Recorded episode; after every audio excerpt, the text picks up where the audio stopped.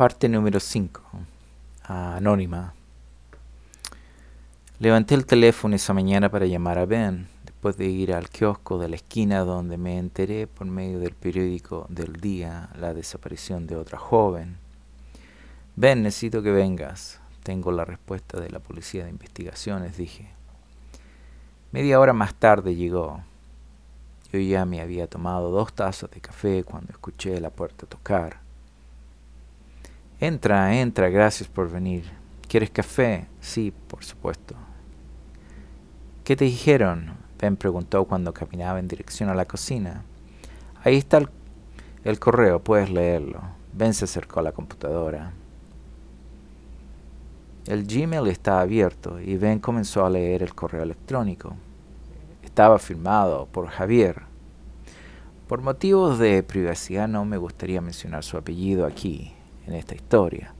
Por eso lo llamaré Javier Lozana. Muy bien organizado este correo. Para contestar una solicitud de esta, comentó Ben. Hay dos documentos en este correo electrónico. ¿Puedo abrirlos? preguntó Ben. Sí.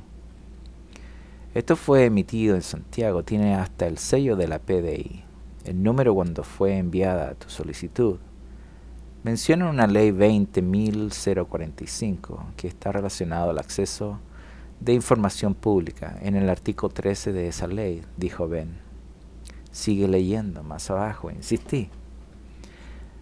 Dice que el organismo no es competente al requisito que tú hiciste y que se debe enviar al organismo competente para solicitar o enviar la solicitud que existe. ¿Por qué? ¿Acaso no guardan los datos la policía de investigaciones? Dijo Ben cuando seguía leyendo el documento adjunto. Sí, la institución no es competente. ¿Quién es competente? preguntó Ben. Bueno, es el Ministerio Público, dije. ¿Qué? ¿Cómo? Sigue leyendo, volví a insistirle. Para que proporcionen esos antecedentes o conocer los nombres y el, el periodo de esos años, dice que no pueden darlos, ya que se encuentran en carpetas investigativas. ¡Qué weá más grande! Burocracia completa, dijo Ben y continuó leyendo. Todo el poder está en el Ministerio Público y agregaron que la policía debe dar cumplimiento a, obligación, a la obligación de reservar la información sobre dichas investigaciones que establece el artículo 142 del Código Penal. Dije que hay una colaboración entre el Ministerio Público con investigaciones ¿Es el Ministerio Público parte del gobierno? preguntó Ben.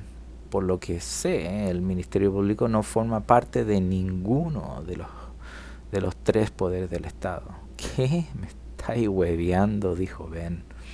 Entonces la derivación al departamento público hmm, es muy posible que la entierren en ese lugar. ¿Qué vas a hacer? El siguiente paso, no sé. Quizás tenga que buscar un abogado para tratar de solicitar esos datos, dije.